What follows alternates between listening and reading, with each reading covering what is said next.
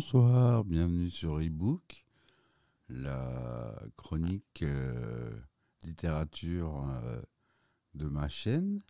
J'espère que tout le monde va bien. Voilà, donc c'est un nouveau podcast. Euh, on va commencer par un livre que j'aime beaucoup. ça s'appelle La formule de Dieu de l'écrivain portugais José Juan Rodrigues dos Santos. Donc, euh, c'est un livre qui s'est vendu à plusieurs millions d'exemplaires. J'allais parler de Dan Brown, euh, mais c'est un livre très différent, mais dans le même style que Dan Brown. Pour ceux qui aiment, qui ont aimé Dan Brown, c'est quelque chose qui va vous intéresser, mais vous allez voir que c'est différent dans le traitement. Voilà, donc la formule de Dieu, il est paru euh, en 2012 en France et en 2006 euh, au Portugal, pays d'origine de l'écrivain. Voilà, il a été réédité en 2013 chez Pocket. Donc c'est un roman qui est entre le roman historique et le thriller. Il y a des éléments de langage qui relèvent de la physique. Le récit interprète certaines découvertes scientifiques, notamment dans le domaine de la physique quantique, de manière à répondre à des questions existentielles. Euh, au niveau des chiffres, le roman a été publié en 17 langues, vendu donc comme je vous l'ai dit à plus de 2 millions d'exemplaires selon l'éditeur. Et au 26 juillet 2012, il atteint la 12e place des ventes en France selon Livre Hebdo. C'était un vrai succès en France. Euh, et euh, moi aussi, je me suis fait attraper et depuis, j'ai lu toute sa, toute son œuvre. Euh, par exemple, Furie divine, L'ultime secret du Christ, la formule de Dieu, Codex 632, les clés de Salomon, Vaticanum, Immortel. Donc il a sorti déjà euh, un certain nombre de livres, mais celui qui l'a rendu célèbre, euh, évidemment, c'est la formule de Dieu, qui a été écrit donc en 17 langues. Alors pour résumer très rapidement, euh, le, narrateur principal euh, est un homme, un peu comme John Langdon dans Dan Brown. Thomas Norona, donc professeur d'histoire, spécialiste en cryptologie à l'Université Nouvelle de Lisbonne, au Portugal, est sollicité par le ministère de la Science iranien pardon, pour décrypter un manuscrit inédit d'Albert Einstein la CIA, mise au courant de l'affaire, n'hésite pas à faire du professeur Norona un agent double. Parallèlement, un des collègues de son père, physicien et ancien collaborateur d'Einstein, disparaît mystérieusement. C'est le début d'un récit qui va emmener les lecteurs des rues de Téhéran au QG de la CIA, en passant par des monastères bouddhistes nichés au cœur des montagnes tibétaines, à la rencontre des plus belles théories de la physique quantique, et des textes fondamentaux de la sagesse universelle. Voilà un petit peu pour résumer euh, le pitch de ce premier euh, euh, chapitre. Donc, dans la chronologie, hein, c'est pas parce que comme Dan Brown, c'est toujours le même héros dans ses livres, Thomas Norona qui est professeur aussi, donc on peut faire quand même vraiment le parallèle entre les deux auteurs. Mais à l'inverse du roman euh, comme le Da Vinci Code, l'auteur de la formule de Dieu précise dès le départ que l'ensemble des thèses et théories présentées dans l'ouvrage seraient scientifiquement reconnues. Ce,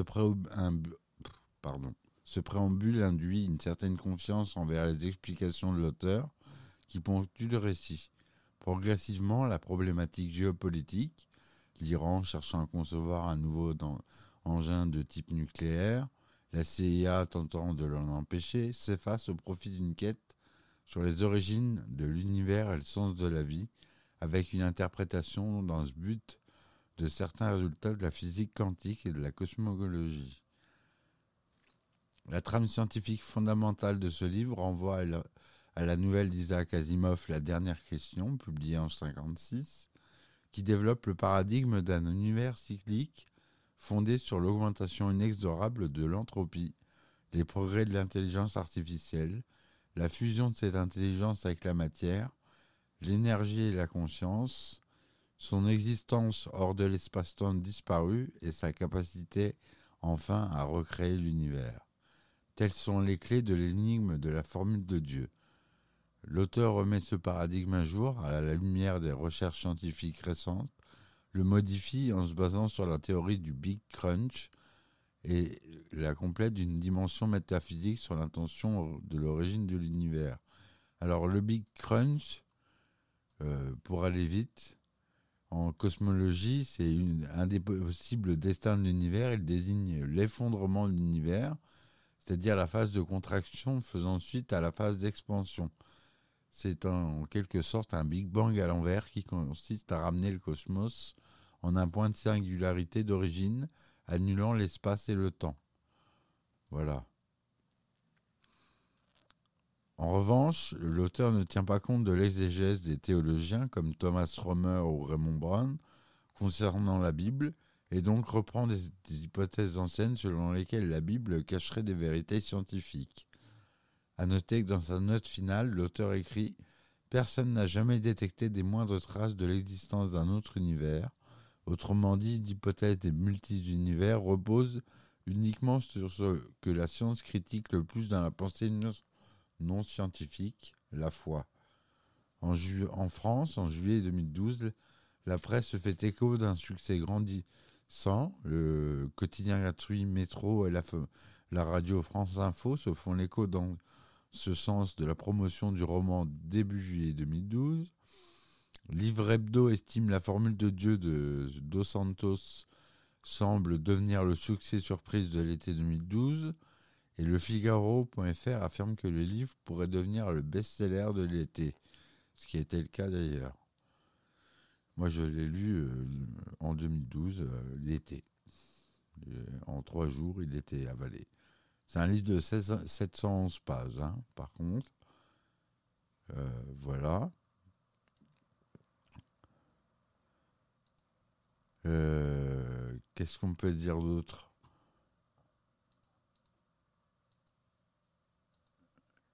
Vous avez euh, dans la biographie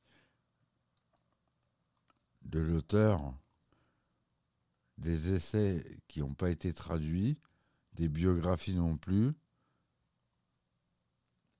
Enfin, si, il y en a deux que j'ai lus d'ailleurs. L'homme de Constantinople et un millionnaire à Lisbonne. qui sont considérés comme des biographies, mais euh, toujours en mode thriller. Codex 632, pareil, euh, qui parle de Christophe Colomb. Donc ça, c'est un superbe livre aussi euh, de Dos Santos. donc la vie de Thomas Norona bascule lorsqu'on lui demande de déchiffrer les notes d'un professeur d'histoire retrouvé mort dans, sa chambre d'hôtel alors qu'il travaillait sur la découverte du Nouveau Monde.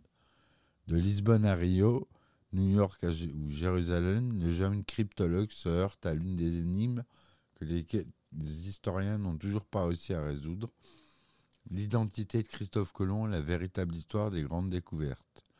Pourquoi le nom de Colomb n'a-t-il jamais été trouvé dans les témoignages de l'époque? Pourquoi le navigateur a-t-il embarqué sur la Santa Maria quelques heures avant l'avis d'expulsion des Juifs du Portugal? Thomas se rend vite compte qu'un mystère en appelle un autre. Pourquoi ce jeune Génois ne parlait ni italien ni génois? Et l'Amérique était-elle vraiment inconnue avant 1492 Autant de questions auxquelles les spécialistes n'ont jamais, vraiment pu répondre jusqu'à aujourd'hui. Voilà, donc ça c'est le pitch de Codex 632 qui est vraiment très intéressant, euh, haletant. Euh, moi, je ne lâche pas, je les ai pas lâchés, aucun. Ça se lit euh, d'une traite. Vous avez Furie divine dans le dans le même euh, du même acabit qui est sorti en 2016. C'est des livres euh, qui sont assez conséquents, hein, pas moins de 500 pages à chaque fois, au moins 500 pages jusqu'à 700 et quelques. Donc c'est des, des, bons livres. Moi je les lis sur liseuse parce que j'en ai beaucoup, mais euh, d'ailleurs on va faire une petite présentation des liseuses après. Euh, voilà, vous avez donc c'est Codex 632 qui lance en 2005 sa, carrière. Mais euh, c'est la formule de Dieu qui le, rendu, qui le rendra euh, célèbre dans le monde entier. Sorti en janvier 2006, comme je vous l'ai dit tout à l'heure. Voilà, on va parler un peu des liseuses. J'ai réussi à convertir à peu près toute ma famille aux liseuses, alors que tous refusaient euh, d'entendre parler des liseuses. Euh, maintenant, euh, ils peuvent plus s'en séparer. Donc, si je peux vous en conseiller une, et vous en déconseiller une surtout, c'est n'achetez pas la Kindle de chez Amazon, achetez plutôt la Kobo de Fnac, où maintenant c'est Rakuten qui l'a fait. La Kobo, c'est la meilleure de toutes. Elle est rétro-éclairée, avec une lumière non bleue, c'est-à-dire que vous n'avez pas de problème euh, euh, d'empêchement de dormir avec la liseuse. Vous pouvez lire dans le noir sans embêter votre conjoint ou votre conjointe. Il n'y a pas de souci. Ça a une durée de mémoire, de vie euh, de batterie assez incroyable. Moi, depuis que je l'ai, j'ai dû la recharger quatre fois, alors que je lis beaucoup. Donc, euh, vous avez vraiment euh, plein de choses intéressantes avec ces liseuses. Elles ont une capacité de 5000 ou 6000 livres, selon ce que vous mettez dedans. La Kobo, ce qui est bien, c'est qu'elle est capable de lire le plus grand nombre de, de format de livres de format de livre numérique. Le format le plus connu étant le EPUB, E-P-U-B. Euh, ça lit les PDF, ça se connecte à Internet. Vous pouvez acheter des livres directement depuis la liseuse. Donc ça, c'est quand même pas mal. Elle se met à jour toute seule. Donc, euh, vous allez voir, euh, ça commence, les premiers prix euh, sont dans les 89 euros. C'est la Amazon Kindle que je vous déconseille parce qu'elle est, elle lit pas beaucoup tous les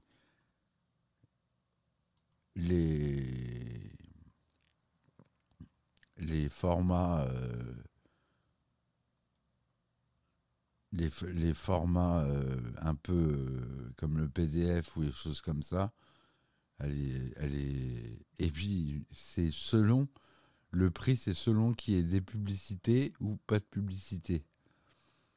Il y a 10 euros de différence si vous activez les publicités avec offre spéciale.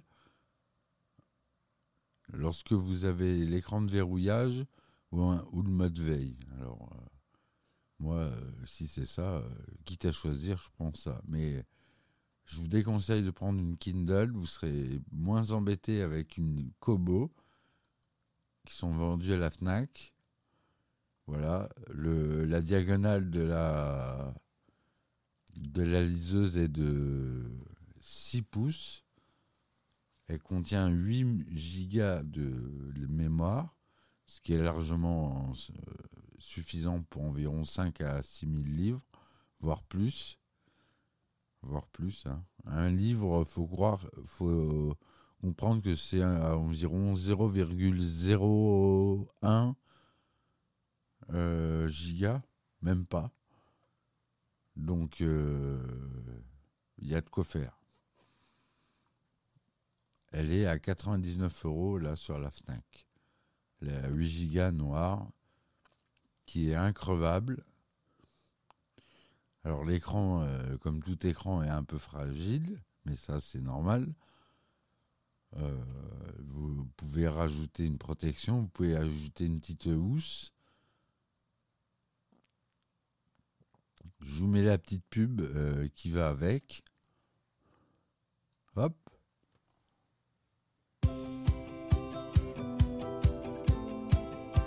Bah, il parle pas. Et vous couvrez Cobonia, notre liseuse la plus conviviale jamais conçue. Dotée de fonctionnalités vous allez adorer, ressentez-vous l'appel du soleil d'une bonne histoire? Savourez vos livres sur un écran anti-reflet 6 pouces.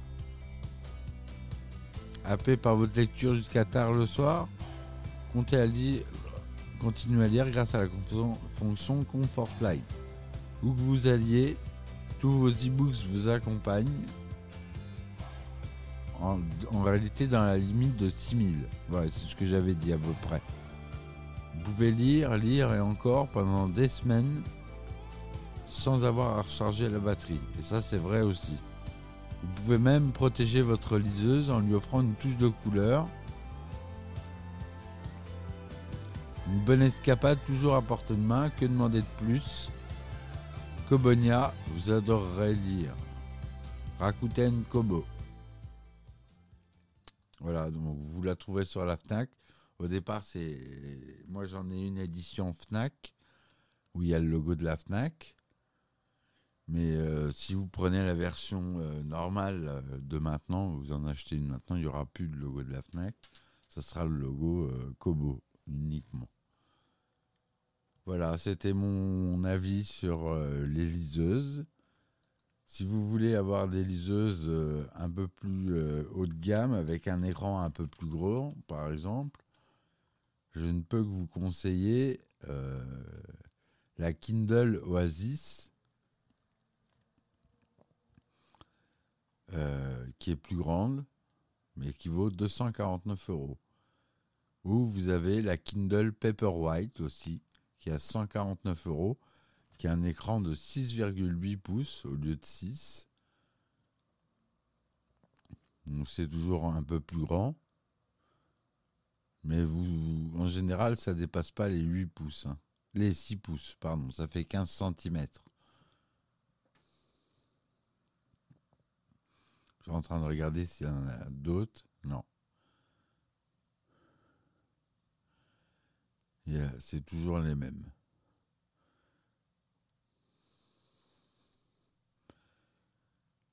Il n'y a pas, il n'y a pas, il n'y a pas. Voilà. Bon, j'espère que ce podcast, ce premier podcast vous aura plu. Je reviendrai sur euh, avec une autre émission sur la littérature. Je vous remercie de m'avoir écouté et puis à très bientôt sur euh, あ